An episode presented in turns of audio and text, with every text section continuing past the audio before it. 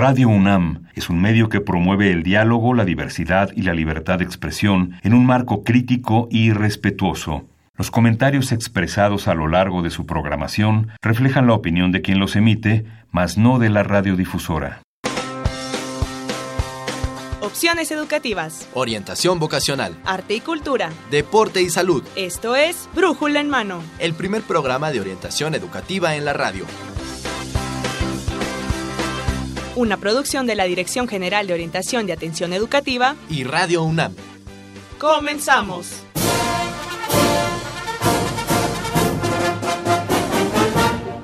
Hola, ¿qué tal amigos? Muy buenos días. Sean bienvenidos a Brújula en Mano, el primer programa de orientación educativa en la radio. Hoy, lunes 19 de noviembre de 2018, estamos transmitiendo para ustedes el programa número 1167 a través del 860 de amplitud modulada y en internet en www.radiounam.unam.mx. Yo soy Miguel González y lo invito a que se quede con nosotros durante los próximos minutos porque a pesar de que es un día festivo, tenemos información. Y también quiero darle la bienvenida a la voz y la presencia de mi compañera Marina Estrella. ¿Qué tal Marina? ¿Cómo estás? Bienvenida.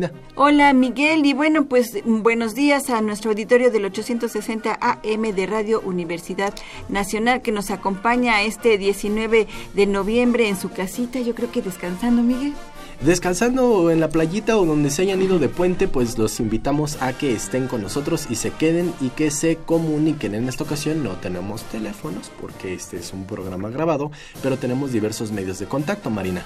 Así es, podemos este, recibir sus preguntas, sus comentarios a brújulenmano.com. Eh, también en Facebook estamos como Brújula Mano y en Twitter como arroba Brújula. Estos son los medios de comunicación. Claro que sí. Hoy vamos a dar una mirada a la discapacidad. Y también tendremos un tema sorpresa. Quédese con nosotros durante los próximos minutos. Así es, y bueno, pues si usted tiene eh, algún contacto o alguna relación con el tema de discapacidad o conoce a alguien que quiera estudiar y que, bueno, tenga alguna discapacidad, bueno, pues quédese con nosotros porque le vamos a dar información que le va a interesar a esta persona. Nosotros arrancamos con...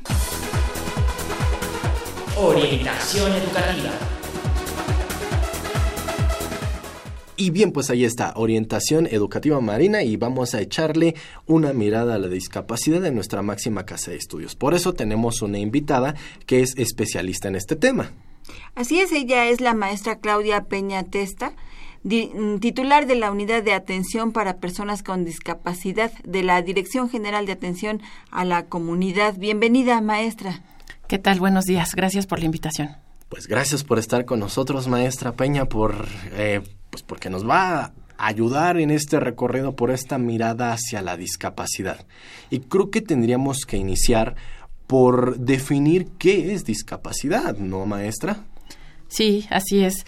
En esto me gustaría decir mucho, pero bueno, sé que siempre el tiempo nos corretea. Eh, lo que les quisiera comentar es que la discapacidad ha tenido diversas visiones a través de la historia desde eh, pensar en algunas comunidades, en algunos pueblos, eh, ver la discapacidad como una tragedia, como un mal augurio, por ejemplo, hasta comunidades donde se veía como algo positivo quien, quien tenía la discapacidad. Pero bueno, a través de estas visiones históricas también nos damos cuenta que hay diferentes constructos sociales, ¿no? En donde se van generando respuestas hacia la misma discapacidad y vemos muy situado un modelo que así se le conoce de rehabilitación, el modelo rehabilitador o médico, donde se pensaba la discapacidad como una enfermedad. Esto dura mucho después de la Segunda Guerra Mundial, es cuando se percibe esta discapacidad y también tiene que ver con el surgimiento de las ciencias y entender la discapacidad como una enfermedad y que por medio de la medicina y de la rehabilitación pues se tenía que buscar la cura. Sin embargo, pasa algo muy interesante en la mitad del siglo XX y es que diferentes grupos de personas con discapacidad generan un movimiento social muy importante y ellos cambian el paradigma completamente de la discapacidad y ellos se dirigen hacia crear un modelo social. ¿Qué quiere decir este modelo social o de derechos humanos como hoy lo conocemos? Que las personas con discapacidad dicen, en principio ya no queremos que hablen por nosotros. Y de ahí surge un lema muy bonito eh, e importante, que es nada de nosotros sin nosotros. Y después lo que ellos pretenden es empezar a reivindicar su postura en la sociedad y que se les dé voz. Y en este sentido, que se les den los mismos derechos que cualquier otra persona. Entonces, se deja de, pensar en discapacitado para pensar en una persona con una discapacidad, como una de las características de la esencia humana. Y por otro lado, la discapacidad entonces eh, resulta como esta interacción entre las limitaciones del individuo, que sí hay deficiencias físicas, sensoriales, cognitivas, pero las barreras que ha creado el entorno. Entonces, la mirada de la discapacidad bajo este modelo social y de derechos humanos es una mirada donde nosotros tenemos una corresponsabilidad como sociedad. Es decir, si creamos barreras estructurales, actitudinales, nosotros impedimos que las personas accedan en igualdad de oportunidades a los derechos como lo hacemos las personas que no tenemos alguna discapacidad. Claro, claro que sí. El cambio del paradigma ha sido algo muy importante para hoy poder hablarlo, pero aún así creo que en una sociedad todavía se sigue resistiendo a aceptar una persona con discapacidad. Sí, eh, yo creo que los que primero tenemos que pensar en estos cambios somos las familias que tenemos algún miembro con discapacidad. Eh, para nosotros a veces es eh, pensar la discapacidad como estas herencias, ¿no? Donde la piensas como el angelito que Dios me mandó, cuando es una persona y puede ser un niño muy travieso, por ejemplo, ¿no? O cuando tú lo ves como el castigo, el que algo hiciste mal en tu pasado, que por eso Dios te manda eh, un niño con discapacidad. Estas, aunque parezcan increíbles, pero todavía son ideas que están en nuestra sociedad y que impiden que entonces la familia también mire a esa persona como parte de y que lo vea como una persona que requiere apoyos para poder desarrollar una vida como cualquier otro integrante de la familia. Entonces, si nosotros como familias no somos promotores de este cambio, difícilmente lo vamos a contagiar, por decirlo así, a la sociedad. Claro. Y bueno, pues nosotros eh, eh, vemos diferentes tipos de discapacidades y vemos gente que supera eh, este tipo de discapacidades de alguna forma, ¿no? Vemos atletas, eh, incluso hay una olimpiada este, precisamente dedicada a personas con discapacidades diferentes que supera eh, esta, estas supuestas discapacidades y hace hace maravillas y México creo que es la es destacado en, en personas que no se quedan con esta, con esta capacidad diferente, sino que sobresalen incluso eh, teniendo una capacidad diferente. Eh, bueno, aquí es importante eh, comentar que efectivamente hay personas que tienen limitaciones, que tienen alguna deficiencia. Y bueno, como les decía, esta puede ser física, cognitiva, sensorial, etcétera. Pero, ¿qué ocurre cuando una persona, por ejemplo, en el deporte pareciera que supera. Y yo digo pareciera porque realmente lo que se le ofrece es un entorno donde está ese entorno hecho también para la persona. Y entonces la persona tiene la posibilidad de competir, de entrenar, etcétera, ¿no? En este sentido, por ejemplo, la UNAM tiene el deporte adaptado, donde hay eh, universitarios y también gente que no está en la universidad y que entrena. Entonces, ¿Qué pasa ahí? Pues que tienen los elementos eh, para una maestra, por ejemplo, una entrenadora que les ayuda, los orienta. Entonces, aquí que vemos de diferente es justamente el apoyo. ¿Qué ocurre si un niño, por ejemplo, con una discapacidad está todo el tiempo encerrado en casa? Pues difícilmente él va a socializar y va a desarrollar habilidades. Entonces, lo que queremos ver a través del modelo social, una es que es una persona que tiene limitaciones, pero con los apoyos correspondientes va a poder eh, desarrollar habilidades. Aquí sí es importante pensarlo en que no es que la persona tenga una capacidad diferente, porque a partir de la convención, que es la convención para garantizar los derechos de las personas con discapacidad de la ONU, eh, que en 2006 se firma y en 2008 se ratifica por parte de México, lo que se busca es justamente ver a la persona. El problema no es la persona que tiene una discapacidad o una limitación. El problema es la barrera que encuentra en su entorno.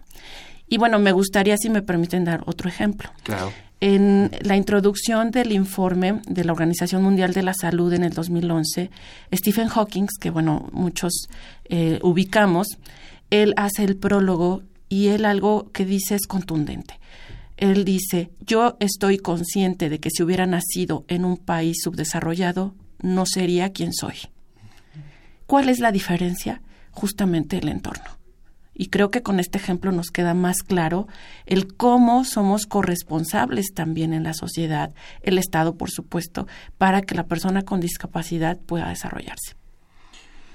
Maestra Peña, se nace con discapacidad, se adquiere la discapacidad, este, ¿cómo es en México? ¿Hay una clasificación de discapacidades?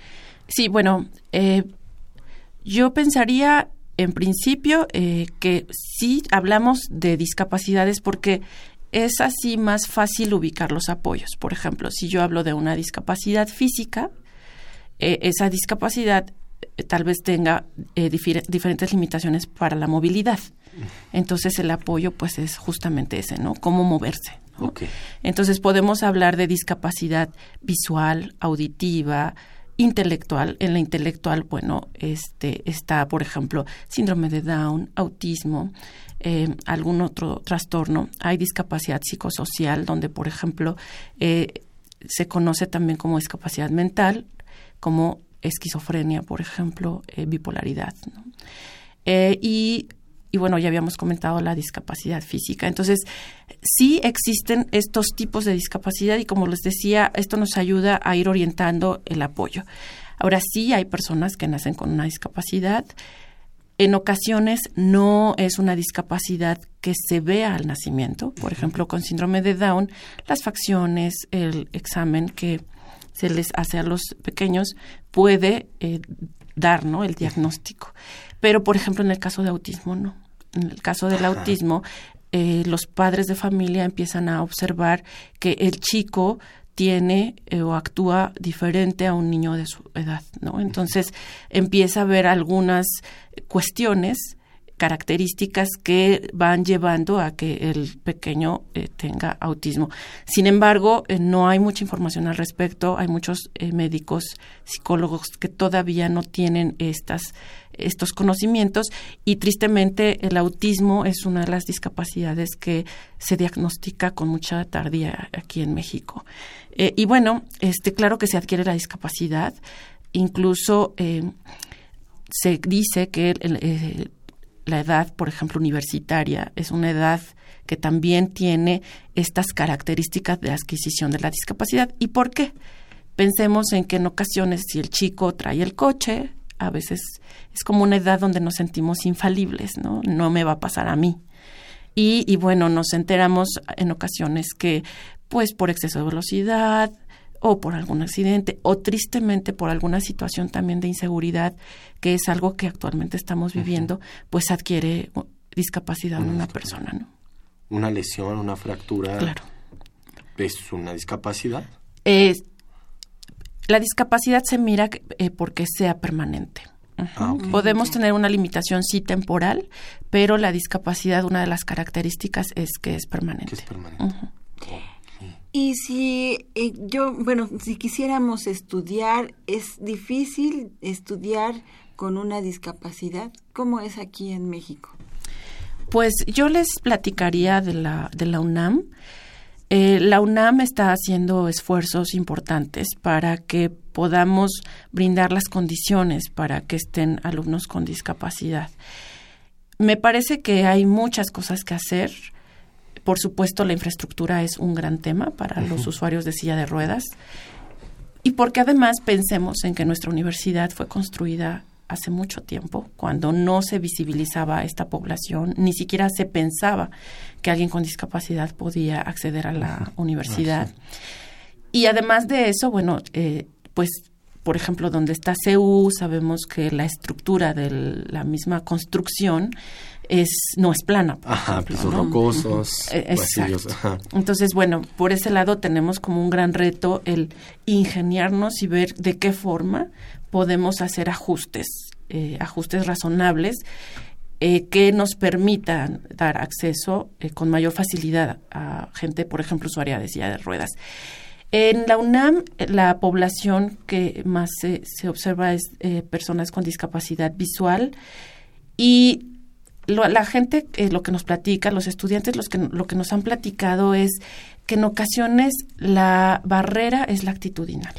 Es decir, el docente que al no saber cómo dirigirse o cómo emplear alguna estrategia para su clase, eh, tristemente hay docentes que prefieren no tener al alumno con discapacidad y así lo refieren, o simplemente eh, dicen, bueno, pues eh, ven, pero a ver eh, cómo te las arreglas, ¿no? También, claro que hay quienes lo estudian, ven, le preguntan al chico qué necesita y hacen las adecuaciones. Creo que en este momento en la UNAM tenemos que pensar en diferentes ámbitos, ¿no? Uno es justamente en la formación docente y en la responsabilidad que también tenemos, porque bueno, al estar en el aula somos también parte de toda la clase, ¿no? Siendo los docentes, pues el, la eh, modificación que se haga, la adaptación, pues siempre va a beneficiar a todo el grupo, no nada más a uno, ¿no? Hay un plan de adaptación de espacios, este, creación de rampas, al menos para las personas que llevan una silla de ruedas, algo o algún otro programa que se tenga en la universidad, no lo sé, algún apoyo por parte de una beca hacia los, los muchachos que presentan una discapacidad, maestra Peña? Eh, pues miren, yo les podría comentar que sí ya es una preocupación este tema en muchas entidades. Entonces, sí se ha generado ya un presupuesto para, y bueno, las entidades lo han, lo han hecho porque son conscientes también de la necesidad que tenemos. Y entonces podemos encontrar algunas FES que han eh, tenido este, pues inversiones importantes en eh, rampas, por ejemplo, sí algunas facultades en poner elevador y bueno, diferentes este, esfuerzos sí, sí se han hecho. Por supuesto que ante el tamaño de la UNAM, y ante el tamaño de la población que nosotros tenemos, pues esto parecería mínimo.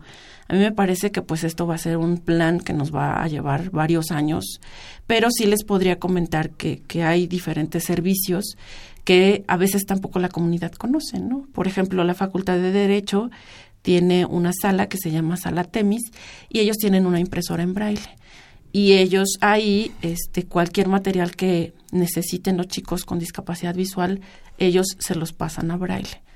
Y bueno, y tienen además este lectores de pantalla, y tienen un software que también les ayuda a este hacer trabajos, qué sé yo, ¿no? Entonces, por ejemplo, esta no es muy conocida, pero vienen gente incluso que no es de la universidad para obtener ese servicio.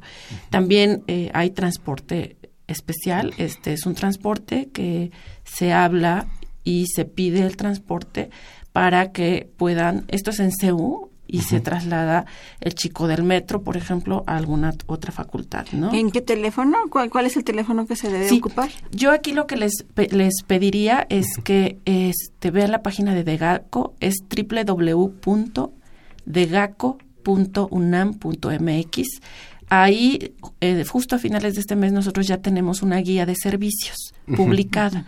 Esta guía se empezó a trabajar hace algunos años con todos los servicios que da la UNAM a personas con discapacidad.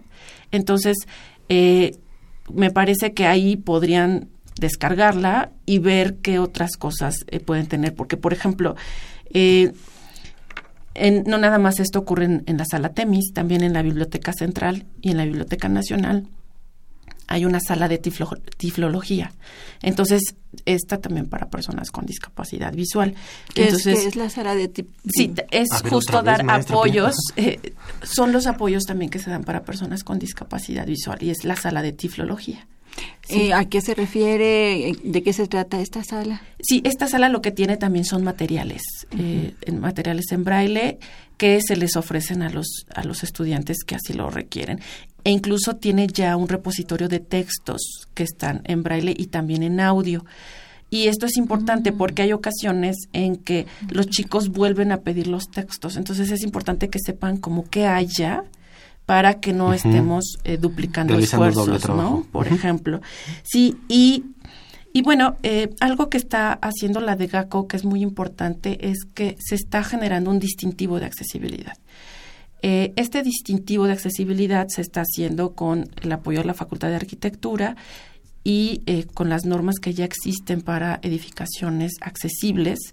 Lo que estamos creando es un distintivo que nos pueda ayudar a evaluar, observar los edificios que tenemos en toda la universidad y ver qué puntos son estos que se tienen que transformar para hacerlos accesibles. Entonces, esto es algo muy importante porque puede haber un director, por ejemplo, que tenga toda la intención, pero hay ocasiones en que no sabe por dónde empezar. Entonces, la idea del distintivo es justamente observar dónde hay estas áreas de oportunidad y conjuntamente se pueda pensar en un plan que pueda volver más accesible el, el inmueble, ¿no? Porque además recordemos que si esto se hace es apoyo no nada más para la persona con discapacidad, por ejemplo, un adulto mayor, eh, la persona embarazada, alguien incluso que trae muletas, o sea, vemos que estos apoyos pues realmente impactan a gran parte también de la comunidad. Y bueno, también hablamos eh, también de eh, la UNAPDI, que es la unidad de atención para personas con discapacidad. ¿Eso está en algún lugar fijo? Eh, ¿A quién atiende? ¿Cómo podemos acceder a ella? Sí, eh, bueno, la UNAPDI lo que se encarga es principalmente de articular acciones. Es decir, lo que nosotros vemos es qué necesidades hay y entonces en conjunto generamos planes con otras entidades. La verdad es que esto no se puede hacer con una sola entidad o con una sola persona. Tenemos que participar todos. Y bueno, aquí me gustaría comentarles eh, tres proyectos que en este momento estamos haciendo y que justamente es esto que, que hace la, la UNAVDI. Por un lado, estamos creando un curso en línea para docentes para la inclusión de estudiantes en nivel superior. Esto primera lo vamos a hacer para nivel licenciatura y posgrado. Y en esto está este trabajo social, arquitectura, Facultad de Filosofía y Letras, Facultad de Ciencias Políticas eh, y bueno, la, la UNAVDI. Lo que nosotros queremos por, este, por medio de este curso es que el maestro vaya conociendo el tema y le empecemos a dar herramientas. Por otro lado, estamos eh, trabajando con la Dirección General de Personal para hacer cursos presenciales para todo el personal de base, principalmente las personas de vigilancia, intendencia, personas que tienen también el contacto con la comunidad y que también ellos conozcan el tema y que sepan eh, qué es la discapacidad, que hay alumnos con discapacidad y bueno, qué acciones ellos también pueden hacer desde su lugar para incluir a las personas con discapacidad. Por otro lado, este, estamos eh, construyendo un instrumento para un censo, que el censo sea eh, todavía más preciso. En este momento, la Dirección General de Administración Escolar eh, ya hace algunas preguntas y, de hecho, no nada más eso, hace un examen especial, eh, lo llamamos así porque justamente está muy dirigido a las personas con discapacidad, donde brindan apoyos que los chicos solicitan antes de cuando ellos hacen todos sus trámites. Y bueno, junto con la DGAE y con otras 11 eh, entre dependencias y entidades, estamos generando un instrumento y nos está apoyando la CEPAL, la Comisión Económica para América Latina. Este es un ejercicio, un primer ejercicio que la CEPAL hace en una universidad. La idea es que podamos aplicar un censo que sea más preciso y que nos ayude a saber exactamente cuál es la población con discapacidad que tenemos en la UNAM. Perfecto. Para saber en dónde están, qué tipo de discapacidad y ver los apoyos que, eh, que pueden la universidad brindar. Exacto. Sí, sí, y bueno, eh, por otro lado también estamos generando este junto con este otras organizaciones un curso en lengua de señas mexicana.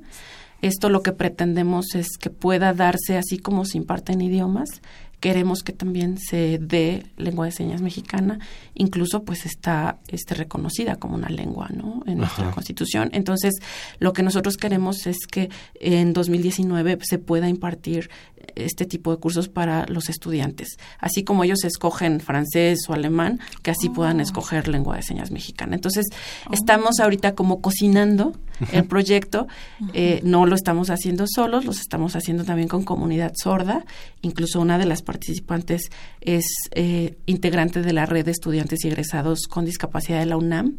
Y bueno, ella nos está acompañando junto con otras organizaciones a hacer este diseño apegado al marco europeo para la enseñanza de las lenguas.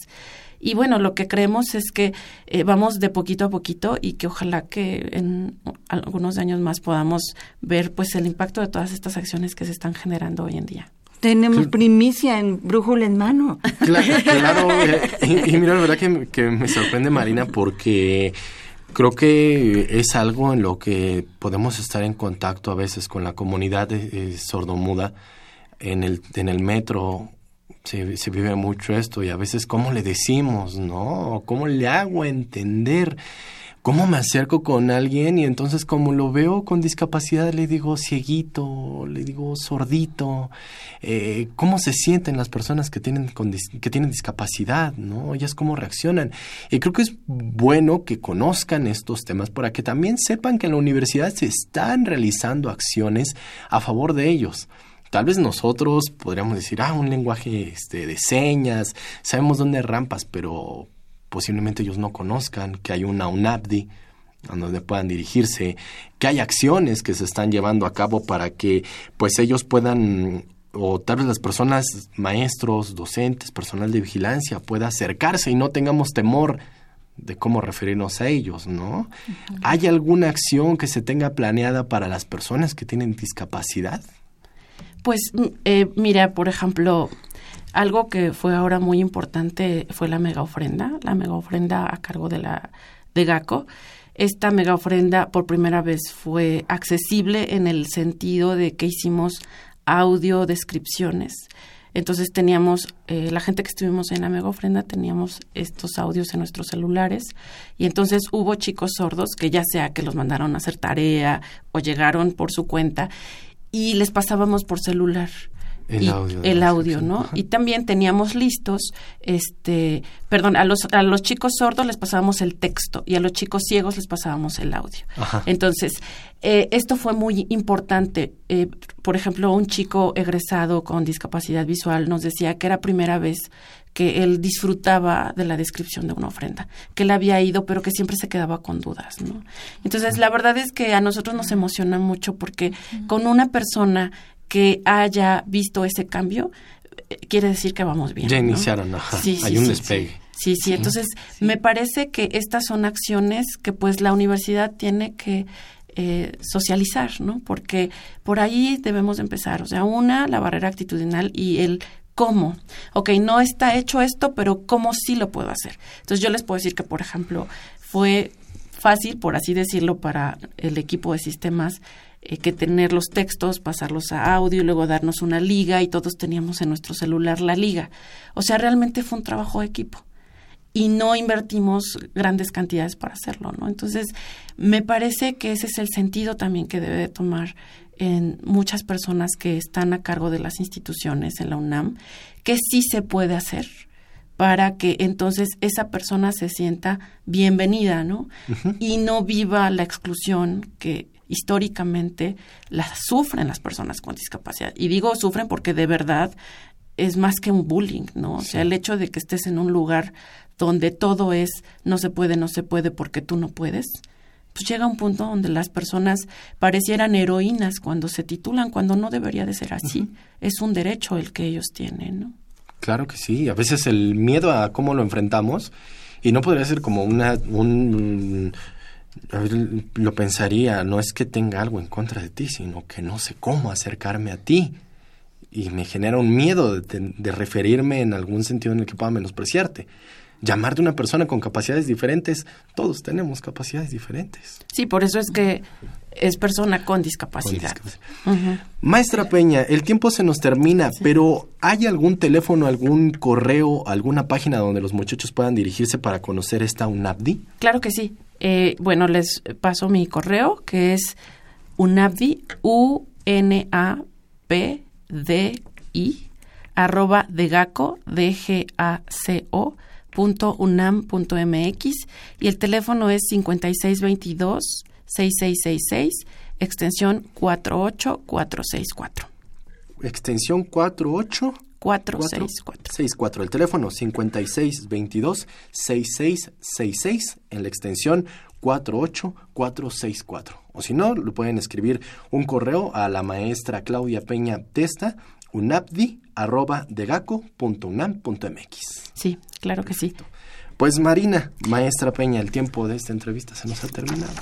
Pues les agradezco mucho. pues gracias a usted por traernos estas primicias de estos proyectos que tiene la de GACO en la de GACO, perdón, en esta unidad de atención a personas con discapacidad y bueno pues ya sabe si usted quiere eh, también ayudar ser parte también de eh, tratar de integrar a estas personas a nuestra sociedad, bueno, pues ahí tiene eh, próximamente un, un, curso para un curso de señas ahí en la Escuela Nacional de, de, Lenguas, antes eh, CELE, que bueno, se está tratando de lanzar. Ahí tiene también el curso a distancia que también nos trajo información la maestra Claudia Peña eh, para tutores, para saber si usted este, da clases en alguna de, de, las escuelas, bueno, pues ahí está este curso para saber y, y este, también preguntar y resolver sus dudas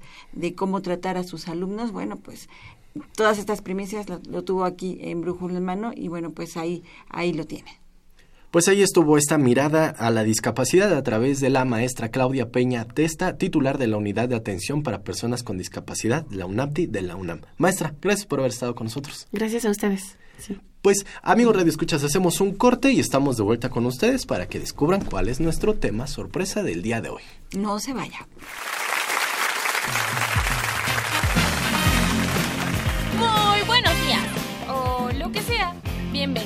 A Historiando en la de Guay. Hoy tenemos para ustedes al mismísimo Don Porfirio Díaz. Orden y progreso, orden y progreso, orden y progreso. Y a los señores Emiliano Zapata y Pancho Villa. Arre, que mi compa Zapata no pudo venir por andar en el sur organizando a las frentes. ¿Qué? Bueno, bueno, don Porfi, uh, ¿podría decirnos por qué el pueblo está tan molesto con usted?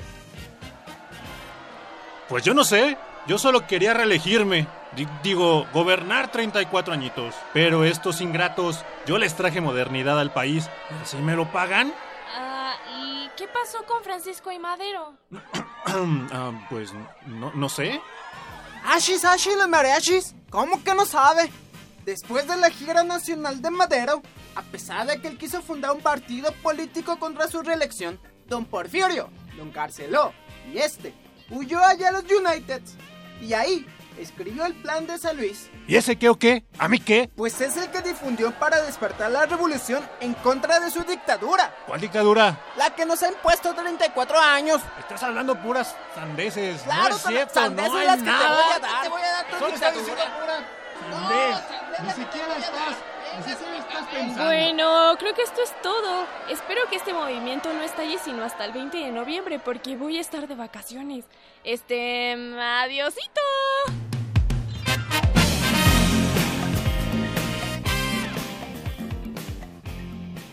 Bueno, pues estamos regresando con un segundo tema en este Brújula en mano del 19 de noviembre del 2018. Claro que sí, Marina. Y bueno, no se los habíamos mencionado amigos, pero aunque es un programa grabado, estamos obsequiando para ustedes dos ejemplares de nuestra enciclopedia Cosmos, Marina, ¿verdad? Ciencias de la Tierra, porque bueno, vamos a hablar sobre medio ambiente. Y bueno, pues a lo mejor también geografía. Vamos a hablar otro tomo más sobre, sobre geografía. Y bueno, para nuestros eh, eh, eh, vamos a, a, tener también esta transmisión a través de nuestras redes sociales en Facebook. Así es que usted puede interactuar con, con nosotros a través de nuestro Facebook para ganarse alguno de estos dos tomos. ¿Y cuál va a ser la dinámica, Miguel? Claro que sí, Marina. Bueno, pues como no tenemos teléfonos en esta transmisión, los invitamos a que a través de nuestro Facebook nos den la respuesta a una pregunta que les voy a hacer. Quiero que nos digan en qué año se estableció la Ley General del Equilibrio Ecológico y Protección al Ambiente. Esta ley también es conocida como la LEGEPA. Ley General del Equilibrio Ecológico y Protección al Ambiente. Si ponen atención al programa, obtendrán el dato. Entonces, pues, orejas, por favor, porque tenemos ahora las obligaciones ambientales en nuestro país. Para esto, queremos darle la bienvenida a una voz con amplia experiencia. Él se ha desarrollado en este tema de la protección al medio ambiente por alrededor de 25 años. Estoy refiriéndome al ingeniero César García Reyes. Él es director general del laboratorio Gamma. Ingeniero, gracias por estar con nosotros, bienvenido.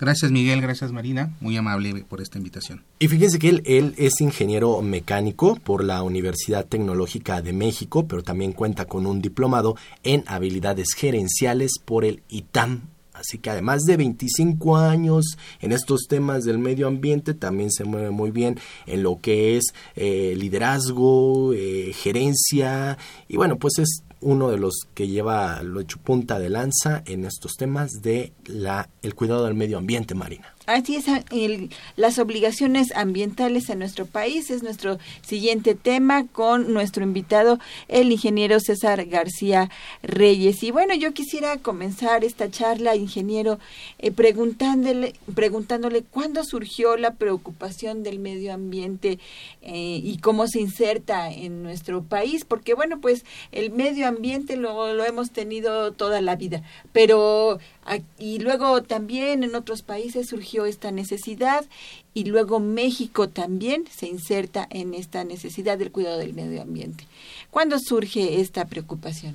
Gracias Marina, tienes mucha razón en lo que comentas y te puedo mencionar que desde tiempos muy remotos eh, el hombre ha afectado la naturaleza con la finalidad de satisfacer sus necesidades pero en consecuencia ha generado afecciones que han incidido en el deterioro de los recursos naturales. ¿sí? Este deterioro se acentúa de manera notoria con el uso de la agricultura y la domesticación marina, las cuales trajeron consigo que el hombre se instalara en sitios ubicados a las orillas de los cuerpos de agua, lo cual ocasionó una mayor presión en los recursos naturales.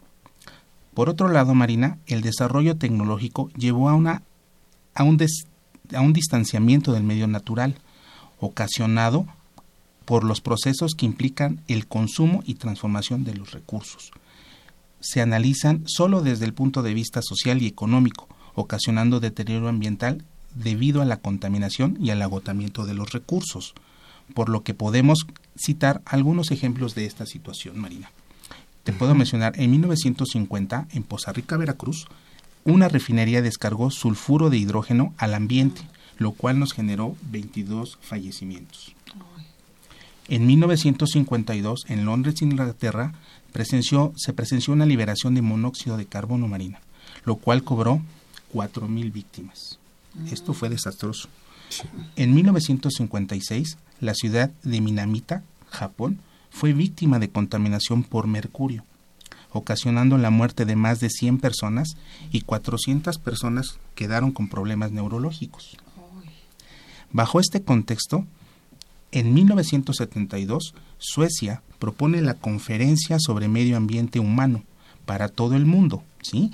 Y como consecuencia de esta conferencia se crea una serie de compromisos ambientales de todos los participantes. Por su parte, México pues no se queda atrás y crea la Ley Federal para, para prevenir y controlar la contaminación, la que más tarde, en 1988, se convertirá en la Ley General del Equilibrio Ecológico y Protección al Ambiente Marina. Muy importante eh, este, este hecho, dado todos los acontecimientos que eh, han surgido en este siglo a, a nivel mundial y que pues es necesario eh, tomar en cuenta para que, bueno, pues sigamos teniendo una relación eh, entre el medio ambiente y los humanos que sea de beneficio para ambas partes. Así es, María. Eso es muy importante. Ingeniero, usted ya nos dio un antecedente un poco a nivel mundial de pues algunas de las problemáticas que se tuvieron y que desencadenaron esta preocupación por cuidar el medio ambiente. En México últimamente hemos observado un poco contaminación de ríos, este smog aquí en la ciudad, ¿no? Tal vez en el campus nos es difícil por, por la lejanía que tenemos con él, pero usted que ha tenido tal vez este acercamiento con la problemática que se tiene en México, en específico en México, ¿qué problemas relacionados con el medio ambiente tenemos? Gracias, Miguel. Pues sí, efectivamente, actualmente existe una serie de problemas referentes al uso de los recursos naturales, Miguel, dentro de los cuales, por destacarlo de manera ascendente de importancia, te puedo mencionar los siguientes. La sobreexplotación de los recursos que supera la tasa de renovación, Miguel. Esto es fatal. Otro punto es el cambio de uso de suelo, de lo rural a lo urbano. urbano. Un tercer punto, la contaminación generada por la deficiencia de los sistemas de producción. Necesitamos una tecnología más limpia, una tecnología más avanzada que cuide y proteja el medio ambiente. ¿sí? Otra, otra, otro punto importante es la mala disposición de los residuos, Miguel no tenemos aún la costumbre, y peor aún la cultura, de separación de basura, de controlar adecuadamente los residuos que generamos, ya sea en casa o sea en un comercio o industria, Miguel. ¿Sí? Eh, por otro lado, el uso de productos químicos que alteran la capa de ozono. Esto ha sido un problema de muchos años y que sabemos que se degradan en muchas décadas más. ¿De acuerdo? Y por último, eh, no menos importante, el comercio ilegal de la vida silvestre. Esto también entra dentro de la, de la protección al medio ambiente. Claro que sí, ya que el medio ambiente protege la vida de la fauna y de la flora. Ah, miren, algo que me vengo enterando, ¿eh? Me declaro ignorante en ese punto, no lo esperaba venir, que la protección a la fauna. Así es. También, Así y la vida animal. Sí, pues eh, yo creo que son, es un tema eh, que a todos nos atañe y que además, bueno, pues debe estar en la agenda de cada, de cada uno diariamente para que bueno pues el, el, medio ambiente no se vea mermado con estas acciones de los seres humanos de los seres humanos que hemos venido eh, teniendo con el medio ambiente no el de no separar la basura el, el de situarnos en eh, cerca de mantos acuíferos que esto ha hecho que pues vaya mermando también en, este, en, este, en la falta de agua. Y, y, bueno pues muchas muchas este, implicaciones que ha tenido el no cuidado de los seres humanos eh, con su flora y con su fauna. Y que bueno que hay muchas acciones muchas acciones eh, precisamente para no seguir con eh, este tipo de usos que hemos o mal usos que hemos tenido los seres humanos con el medio ambiente Así es, Marina, muy acertada tu, tu participación en este punto. Y bueno, pues hay eh, eh, un laboratorio que es el que usted eh, coordina, usted dirige, que es el, laboratorio Gama. Y bueno, ustedes trabajan precisamente para el cuidado del medio ambiente. ¿Cómo lo hacen? ¿Qué acciones son las que ustedes implementan para el cuidado del medio ambiente? Ok, Marina, muy bien. Pues mira, como, como lo dijimos en el inicio, al principio del programa, Gama cuenta con 25 años de experiencia en el mercado, 25 años de orientar y apoyar a las empresas para llevar a cabo correctamente el cumplimiento de sus obligaciones ambientales. ¿De acuerdo? Y bueno, les puedo dar un poquito la reseña de quién es Gama, ¿no? Gama fue fundado en 1994, Marina, y es un laboratorio ambiental el cual se encarga de realizar análisis de la contaminación que se vierte al aire, al agua y al suelo. Asimismo, contamos con las acreditaciones emitidas por la entidad mexicana de acreditación y con aprobaciones de los gobiernos federales y estatales y municipales, tales como Conagua, Sedema de la Ciudad de México, el gobierno de Querétaro, el gobierno de Chihuahua y todo aquel estado o municipio que tenga alguna regla para que un laboratorio opere dentro de su territorio, Gama lo tiene. Por lo tanto, Gama tiene una cobertura nacional para el diagnóstico de la contaminación en, los tres, en las tres materias marinas. Ingeniero, amigos radioescuchas, antes de que entráramos al aire, platicamos un poquito con el ingeniero. Él nos decía, él es ingeniero mecánico y durante su formación fue donde inicia este laboratorio, donde comienza el nacimiento de este laboratorio. Eh, entendemos que hay ingenieros mecánicos dentro de laboratorios Gamma, pero en este ámbito del, tal vez este, tomando como ejemplo su laboratorio ingeniero, ¿qué profesionistas pueden trabajar en estas áreas, en el cuidado del medio ambiente? ¿Ustedes con quiénes se relacionan? Ok, Miguel, pues es una pregunta muy interesante, Miguel, ya que definitivamente en ocasiones eh, las personas podemos pensar que el cuidado del medio ambiente solo eh, está relacionado a las ciencias naturales, Sí. pero no es así, Miguel. Eh, a- eh, al inicio de, eh, de- de- de la implementación del cuidado del medio ambiente, la preocupación ambiental fue enfocada a los problemas de contaminación, los cuales pro- provocaban un deterioro en la salud pública, Miguel. ¿sí? De hecho, la primera ley ambiental estaba direccionada a resolver estos problemas y no al cuidado y protección ambiental. Tal cual. Así Ajá. es. Así es. Así, las primeras disciplinas relacionadas con esto fueron la medicina, el derecho y la ingeniería. Cada una desde su área de conocimiento, pero de manera aislada. ¿sí? Cada uno atendiendo una necesidad más de operación para la ingeniería, más de salud para la medicina y más de multas y sanciones para el derecho. Para el derecho. ¿sí? Eh, pero, eh, por otro lado, las reuniones internacionales posteriores a la conferencia sobre el medio ambiente humano que, que mencioné anteriormente dejaron al descubierto que la contaminación ambiental no solo traía problemas a la salud humana, Miguel, sino que provocaba la desaparición de especies y el deterioro de los ecosistemas, en el cual también estaba íntimamente relacionado con el desarrollo económico. Un país que cuida su medio ambiente genera más riqueza para sí mismo. Oh, claro, y, y bueno, hablando de México, ya tenemos, este, Bueno. somos ricos en recursos naturales, ¿no? Así es, Marina, definitivamente. Y es nuestra responsabilidad como ciudadanos el procurar el cuidado de estos recursos no renovables. Exactamente. Los no renovables, ¿no? Aunque también hay unos que mencionaba usted la problemática de estos recursos renovables que no se están renovando al tiempo que se están demandando. Así es, Miguel. Y por ello, el, el cuidado del medio ambiente no solo son de las profesiones que iniciaron la investigación, sino es un trabajo multidisciplinario para resolver estas problemáticas, integrando carreras como o especialidades como la ingeniería, la biología, la química y también las ciencias sociales tienen que ver, como la administración, el derecho, la economía, Miguel. Claro que sí. Oye, Marina. No, bueno, pues a mí la, la verdad es que eso este, me, me tiene ya con más tranquilidad, ¿no? Porque, bueno, eh, podemos hacer acciones individuales en casa, pero bueno, estar acompañados eh, por este, acciones multidisciplinarias como es la medicina, como es el derecho, como es la, la ingeniería. Bueno, no es que se me quite la carga, ¿no? Del cuidado del medio es, ambiente, pero por lo menos sabemos que estos profesionistas eh, que son especializados en, este, en estas áreas, bueno, nos van a indicar las acciones o el camino a seguir a todos los ciudadanos para que podamos contribuir también en lo in- individual y en nuestras casas para que nuestro medio ambiente no se deteriore.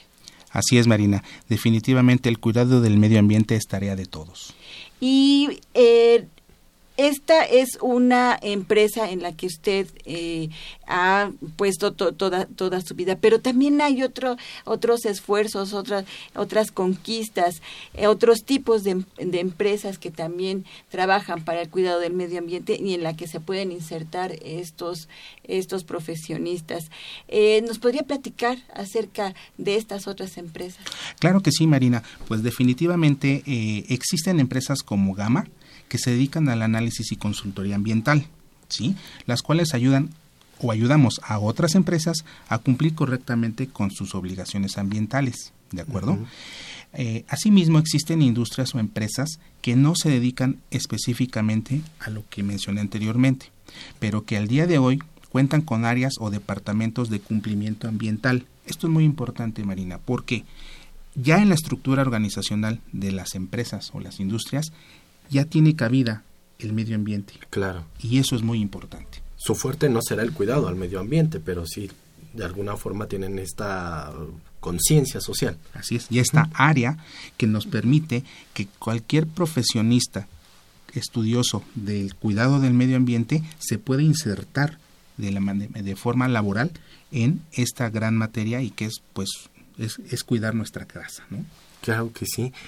Hay algo que este me está me está saltando está aquí haciendo eco y quisiera también amigos que lo conocieran porque ustedes dirían, bueno, un ingeniero mecánico, ¿cómo es que se relaciona con el medio ambiente?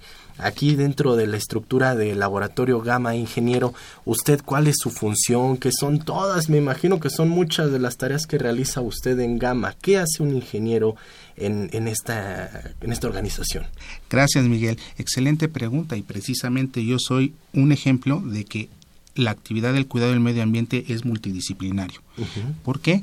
Yo como ingeniero mecánico, mi función es el conocimiento de los procesos y de los equipos que se utilizan en las distintas fuentes fijas, Miguel así como la identificación de fallas en los procesos, los cuales causan contaminación en las materias o áreas de agua, aire y suelo. Asimismo, Miguel, doy apoyo a la correcta implementación de dispositivos de mitigación en los procesos que inciden en la contaminación de las tres materias antes mencionadas. ¿Esto qué significa, Miguel? Se revisa el proceso que, se, que está ejecutándose. Este proceso, mira, Miguel, podemos irnos a, a, una ley muy importante. La materia no se crea ni se destruye, solo se transforma. Todo proceso productivo genera un residuo, genera una contaminación. Y para eso tenemos técnicamente instalados dispositivos de mitigación como son las plantas de tratamiento de aguas residuales, las trampas de grasa, las trampas de sólido, etcétera, muchas de ellas para cada tipo de proceso específico. En mi área y en mi especialidad nos me permite a mí el conocimiento y la formación académica poder tener una opinión sobre el mejor funcionamiento o la correcta aplicación de estos dispositivos, Miguel. Ok. hay que estar muy actualizado. Por supuesto. Mm, ¿Qué otros conocimientos entonces se requieren? ¿Qué otras habilidades? Porque supongo que la formación en, en, la escuela no será suficiente, dada la actualización de implementos, de, de tecnología, de regulación este, legal. ¿Qué otros conocimientos, y tal vez pongámoslo como ejemplo usted, se tienen que adquirir o se deben tener para insertarse en este tipo de áreas? Ok, Miguel, pues bueno, mira, al hablar de cumplimiento de obligaciones ambientales, es necesario tener conocimiento, uno, de legislación ambiental. Esto para saber qué obligaciones ambientales tengo, eh, en qué periodos lo debo de cumplir y a qué autoridad tengo responsabilidad de enterar mis emisiones contaminantes. ¿sí? Así también es importante contar con conocimientos en química para saber qué compuestos pueden resultar perjudiciales para los recursos naturales, Miguel. Esto es bastante, muy importante. Y cómo se relacionan los compuestos que utilizamos con el ambiente. los, los, los, compuestos químicos también deben de ser amigables con el, con el ser humano y con el ambiente. O sea que estoy estudiando, digamos, lo derecho por no meterme a la materia de química y resulta que llegué al laboratorio Gama. Tengo entonces que agarrar conocimiento en química. Así es. Un abogado que elabora con nosotros sabe de legislación, pero está íntimamente relacionado con la química. ¿De acuerdo? Porque debe de entender el lenguaje mínimo necesario para hablar de arsénico, de cadmio, de mercurio, de demanda química de oxígeno y saber qué significa eso, porque los cumplimientos ambientales están directamente especificados en lenguaje químico. Hoy es una gran labor, ya escucharon ahí en Facebook y también aquí en Radio Universidad Nacional. Si usted eh, quiere dedicarse específicamente al área del medio ambiente, bueno, pues tiene que saber también tener conocimientos de biología, de química. Nosotros que fuimos a comunicación y llegamos a, este al laboratorio Gamma, y química. Te me regresas a la carrera de química. Pero hay una buena noticia. Hay una buena noticia porque me imagino que debe haber cursos, especializaciones a nivel posgrado, a nivel este de especialización, de maestría, que bueno, eh, nos van a hacer que nosotros, si no lo sabemos, eh, pues vayamos este, teniendo capacitación en este sentido. Así es, Marina, efectivamente. Y te puedo mencionar que en la UNAM existen posgrados tales como el de las ciencias de la sostenibilidad, la cual integra formalmente las ciencias naturales, las ciencias sociales, la ingeniería y el urbanismo. Un ámbito muy importante y completo que definitivamente nos muestra que la actividad del cuidado del medio ambiente es multidisciplinario. Asimismo, existen diplomados en impacto ambiental, auditoría ambiental y gestión de los recursos naturales, como el que se está impartiendo en estos momentos en la Facultad de Estudios Superiores de Iztacala. Ok, o sea que hay para los muchachos que tal vez estén hayan estudiado estas licenciaturas y hoy en día digan, híjole, tengo que actualizarme, pues en la universidad se cuenta con todos estos recursos, con estas opciones. Así es, Miguel, y definitivamente la UNAM es pionera en el cuidado del medio ambiente. Ingeniero, eh, ingeniero García, el tiempo se nos está terminando para hablar. La verdad que es un tema bastante amplio de esto del cuidado del medio ambiente. Es una labor que todos deberíamos eh, poner nuestra mirada. Y en este sentido quisiera si nos pudiera dar un mensaje de cierre, ingeniero, pero con respecto a dónde usted identifica que eh, es necesario que los jóvenes empiecen a dirigir sus ojos hasta hacia esta área del cuidado del medio ambiente. Eh, un mensaje que quisiera darnos, información que pudiéramos obtener acerca del laboratorio Gama también. Muchas gracias, Miguel. Claro que sí. Mira, debido a que se trata de temas del medio ambiente, no resulta solo de competencia de las profesiones dedicadas a las ciencias naturales, Miguel, sino que es necesario el conocimiento integral de varias profesiones para la mejor toma de decisiones, ya que actualmente muchos de los problemas que conciernen a estos temas están relacionados con la inadecuada toma de decisiones, Miguel. Asimismo, no se trata de que los profesionales involucrados sean un obstáculo para el desarrollo, sino un apoyo para que éste resulte ser eficiente y con esto tener una mejor armonía entre el ser humano y sus necesidades, Miguel, con el planeta y los recursos naturales. Claro que sí, hay una armonía. Así es. Definitivamente eso es lo que necesitamos, armonizar al medio ambiente con el ser humano y sus necesidades. Y por último, pues te quiero mencionar si existe alguna duda o inquietud de algún radio escucha, pues te podemos mencionar que nos encontramos en la Avenida Insurgente Sur, número 950, en el piso 6, en el despacho 602, en la Colonia del Valle, aquí muy cerca, este, Miguel, cerca del metro, eh, del Metrobús Colonia del Valle.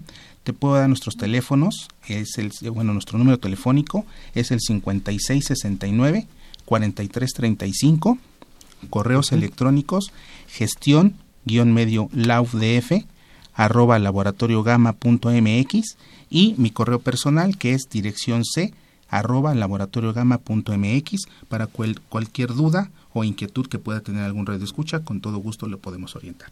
Pues amigos Radio Escuchas, allá está la información, la verdad. Teléfono 5669 4335 para que se comuniquen, para que puedan platicar con gente del Laboratorio Gama que pues está en colaboración constante también con la Dirección General de Orientación y Atención Educativa.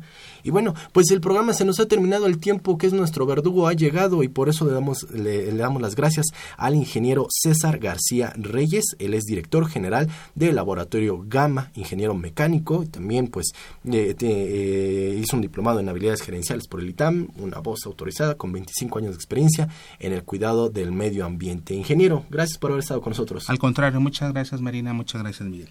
Gracias. Y Marina, pues nosotros nos vamos. Nos vamos. Sí, exactamente, Miguel.